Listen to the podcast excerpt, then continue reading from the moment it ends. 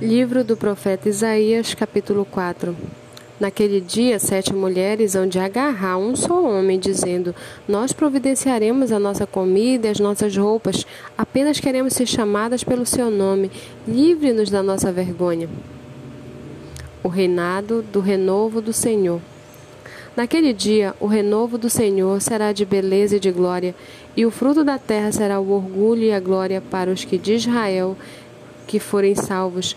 Os restantes de Sião e os que ficarem em Jerusalém serão chamados santos, isto é, todos os que estão inscritos em Jerusalém para a vida. Naquele tempo, o Senhor lavará a impureza das filhas de Sião e limpará Jerusalém da culpa do sangue que há no meio dela com o espírito de justiça e com o espírito purificador, sobre todos os lugares do Monte Sião e sobre todas as suas assembleias.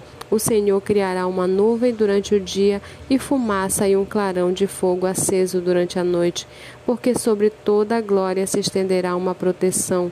E haverá um tabernáculo para a sombra contra o calor no dia e para o refúgio e esconderijo contra a tempestade e a chuva.